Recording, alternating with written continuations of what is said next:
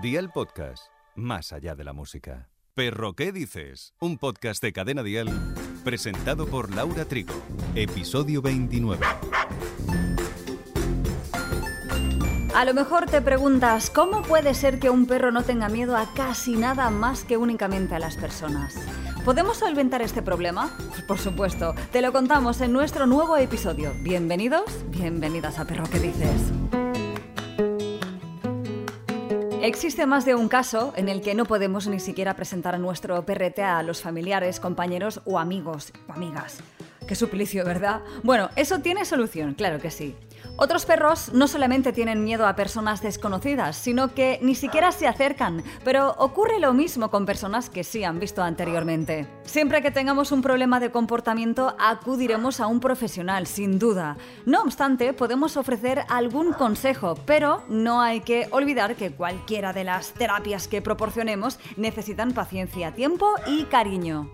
Si vienes de episodios anteriores, sabrás la gran importancia que tiene la socialización, una etapa básica desde que es cachorro. Es fundamental acostumbrar a nuestro perro a todo tipo de animales, entornos, objetos y personas. Si no, es probable que aparezcan estos miedos o fobias. Aunque es común que este tipo de problema esté asociado a una mala socialización, deberemos tener en cuenta otras causas que pueden afectar a que el perro o perra tenga miedo a las personas, como haber tenido alguna experiencia traumática, la genética de padre o madres que sean miedosos, el castigar al animal con técnicas agresivas, poco contacto con los humanos, el perro que tenga el síndrome de disfunción cognitiva, perretes que son de edad avanzada o enfermedades.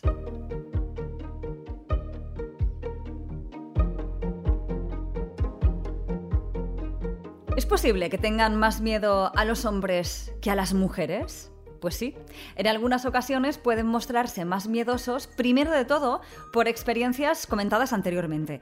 Pero al sexo masculino le podemos añadir pues, una voz más grave y fuerte y una fisonomía más dura, un vello facial, una altura más alta por norma general y puede incluso, pues eso, llegar a asustar más a un perro.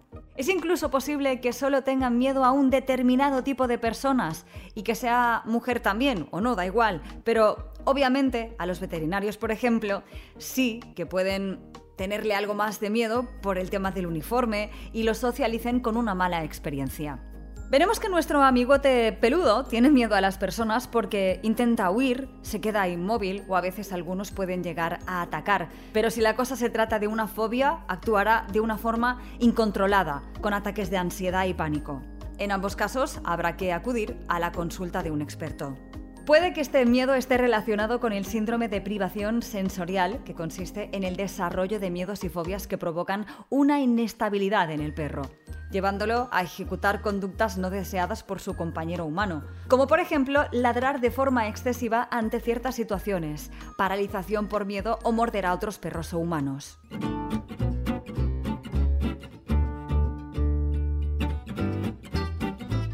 Es muy importante, como siempre decimos, conocer el lenguaje canino. Las señales de apaciguamiento o calma nos hacen comprender si nuestra perra está a gusto o incómoda. Entender estas señales son claves para ayudarles a superar estos miedos. Al conocerle bien, deberemos saber también, antes de nada, si le asustan todas las personas, o más las mujeres que los hombres, como comentábamos. ¿Tiene miedo solo cuando le hablan o se acercan? Todo suma a la hora de ayudarles. Si controlamos bien estos aspectos, sabremos cómo actuar ante según qué situaciones donde nuestro perro exponga este miedo. Pues como por ejemplo, no lo meteremos dentro de una multitud de personas, ni ante gente que quiera tocarle. Intentaremos que se sienta seguro y por ello es básico observarle, fijándonos en esas señales de calma que pudiera mostrar o no. Que el animal se sienta seguro a nuestro lado también reforzará el vínculo con él y le ayudará a sentirse algo más tranquilo y superar antes el problema.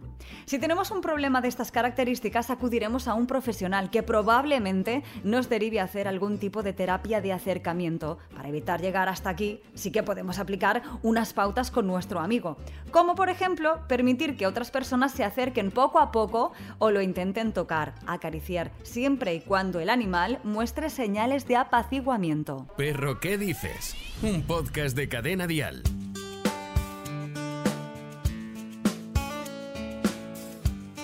No vamos a obligarle al perrete a hacer algo que no quiere ni castigarle. Si necesita ser libre, pues le vamos a dejar su espacio. Una imposición solo puede empeorar las cosas. Si vemos que el perro enseña los dientes, nos apartaremos porque nos está indicando que algo le molesta y podría llegar a atacar. Si vemos que muestra agresividad a causa de este tipo de miedo, como ya hemos dicho, acudiremos a un especialista. Pero previamente le explicaremos a las personas que nos rodean que no miren fijamente al perro, nunca a los ojos, ni intenten tocarlo, ni acariciarlo, ni deberán inclinarse por encima de él. Lo mejor será ignorar al animal sin mirarle ni hablarle y actuar con total normalidad. Será él quien se acostumbre a la presencia de humanos, que de entrada no quiera ni acercarse, pero que con el paso del tiempo y con confianza puede mostrar algo más de interés, pero nunca sin forzarle. Si se va acostumbrando, cada vez que se acerque a una persona, esa le podrá premiar con su golosina favorita para perros, un trozo de pavo como premio, pero después seguirán ignorando a este perro o perra. Este tipo de ejercicio será conveniente practicarlo en casa con amigos o familiares y más adelante y muy paulatinamente en calles o parques con vecinos, compañeros o conocidos. Son procesos que requieren mucho tiempo y paciencia, pero siempre que queramos una terapia más rápida y efectiva serán necesarias las terapias de campo realizadas por un experto experta canina. No solo de peludos vive el reino animal.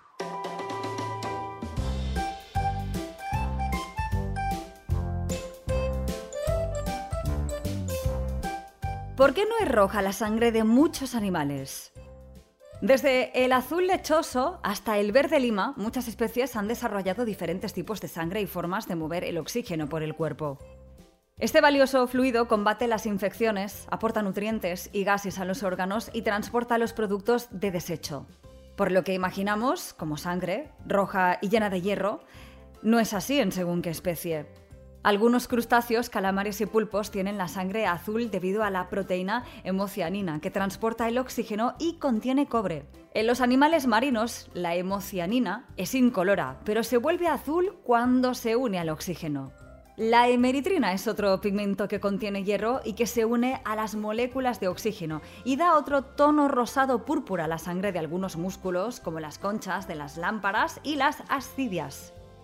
Los insectos no tienen sangre, sino que poseen un fluido comparable llamado hemolinfa, que transporta hormonas y gases a través de su sistema, excepto el oxígeno, que absorben directamente a través de las aberturas de sus costados o de su espalda. Otros animales, como los lagartos con cuernos del suroeste o de los Estados Unidos y México, pueden utilizar su sangre en un mecanismo de defensa llamado hemorragia refleja o autohemorragia, en el que empiezan a sangrar abundantemente para ahuyentar a los depredadores. Y la semana que viene, en Perro ¿Qué dices?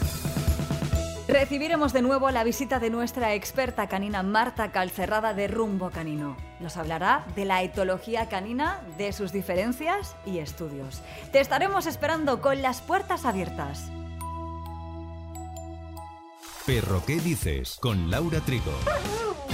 Suscríbete a nuestro podcast y descubre más programas y contenido exclusivo accediendo a Dial Podcast en cadenadial.com y en la aplicación de Cadena Dial.